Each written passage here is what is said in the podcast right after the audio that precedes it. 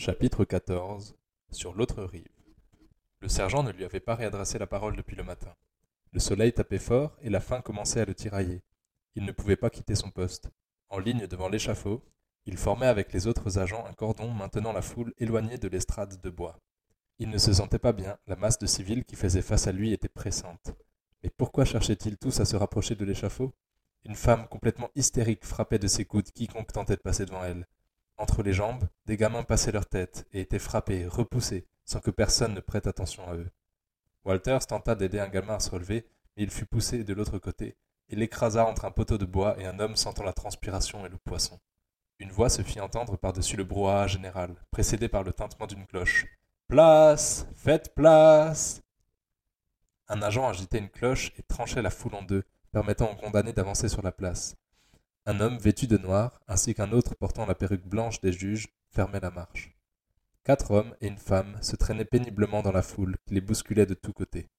Walters comprit pourquoi ils voulaient tous être présents. C'était l'endroit parfait pour faire sortir sa violence. Les condamnés étaient frappés de tous côtés. L'agent donnait un coup de sa cloche de temps en temps sur la foule hostile, donnant l'impression de les défendre, mais cela n'impressionnait personne. Walter s'aperçut Clort, amaigri et le regard paniqué. Il avait l'impression de voir une bête apeurée. Les yeux de l'homme ne quittaient pas le sol. Son corps subissait les assauts de toutes parts. Les femmes semblaient être les plus agressives, griffant, arrachant des bouts de tissu, crachant sur les condamnés. Les pauvres étaient considérés comme des moins que rien, ne valant même pas une once de dignité. C'était horrible de voir leurs témoins ainsi. Il s'en sortait mieux que les autres, une chance pour lui. Les quatre autres condamnés étaient bien plus bronzés et leur origine ne faisait aucun doute. La foule se lâchait sur eux, les trois hommes étaient couverts d'immondices. Le premier semblait même avoir reçu des déjections sur le visage. Walters essayait de ne pas observer la femme. La pauvre n'avait pas parcouru la moitié de la place que ses seins étaient déjà découverts aux yeux de tous. Elle tentait de couvrir sa poitrine, mais la corde qui les reliait tous les uns aux autres tirait ses mains vers l'avant, quand ce n'était pas tout simplement un homme qui la forçait à montrer ses seins à la foule.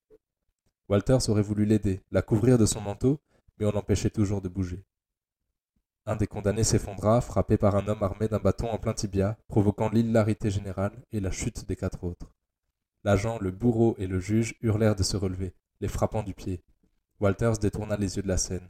Il avait aperçu, dans le tumulte de la chute, un homme malingre, déguenillé, qui astiquait son membre à quelques centimètres du visage de la pauvre femme sans que personne ne fasse quoi que ce soit. Voilà donc ce qu'était la population qu'il était censé défendre, un ramassis hideux, méritant sûrement plus la potence que les cinq pauvres âmes se traînant vers leur funeste sort. Les condamnés arrivèrent sur l'échafaud dans un état lamentable. Il les vit passer, l'un après l'autre, traversant le cordon formé par lui et les autres policiers. L'agent sur sa gauche lui gueula dans l'oreille. T'as vu ces nichons là? Je me la ferais bien La réflexion dégoûta Walters. La pauvre femme avait subi bien plus que tous les autres. Ils saignaient tous, et aucun n'avait un vêtement intact. Quand la corde qui les maintenait ensemble fut détachée, elle se jeta dans les bras de l'homme qui était tombé au sol. Les policiers sur l'échafaud les séparèrent immédiatement. Les deux condamnés gardèrent le contact aussi longtemps qu'ils purent. Les mots qu'ils se hurlèrent l'un à l'autre saisirent Walters comme une lame en pleine colonne vertébrale. Je t'aime. Les deux avaient hurlé à l'unisson, leurs mains se touchant avec peine. L'agent qui retenait l'homme lui mit un coup de matraque dans la rotule et il s'écroula à nouveau. La femme, voyant son mari, se débattit avec rage et put se défaire de la prise du policier. Elle plongea aux côtés de l'homme par terre, avant d'être littéralement plaqué au sol par l'agent. Le juge, agacé par cette scène, hurla au policier. Bande d'incapables Mais quelle scène pitoyable Dépêchez-vous, qu'on en finisse Des renforts montèrent sur l'échafaud et maîtrisèrent les deux amoureux. La foule hurlait et riait devant la scène, ne cessant de jeter fruits pourris et boue. Chaque condamné fut attaché les mains dans le dos et monté sur le banc qui traversait l'estrade sous la poutre d'où pendaient les cordes.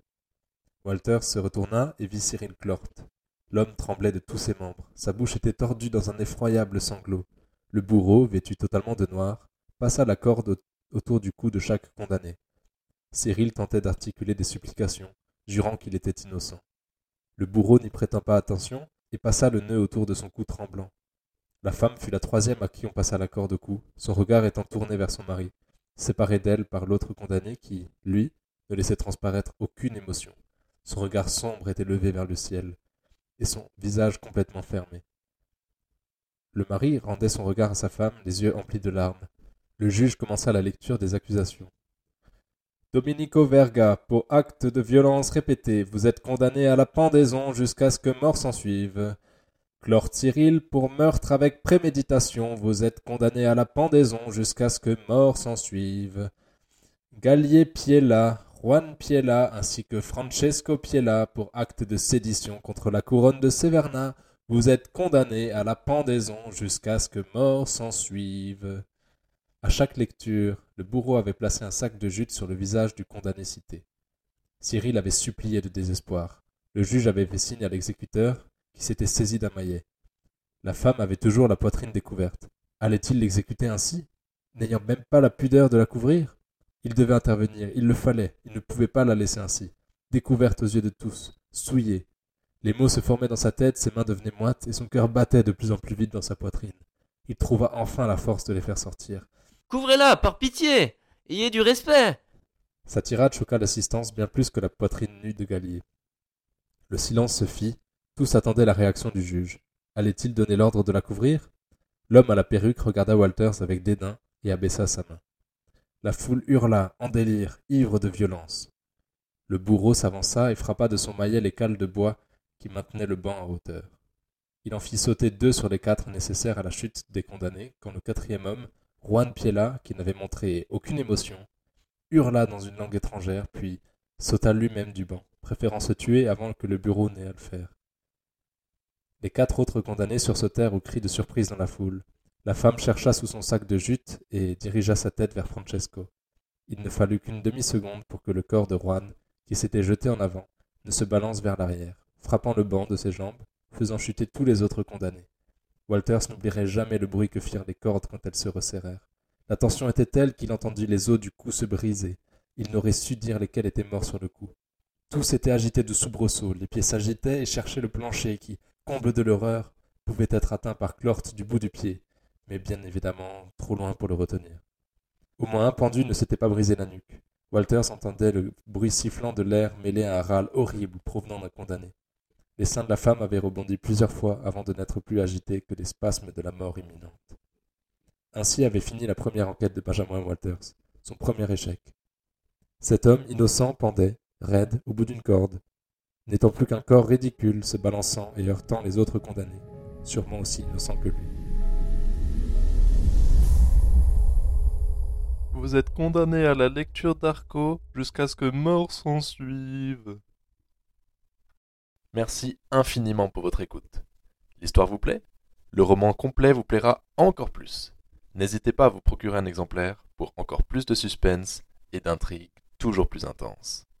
Le lien pour le commander est en description.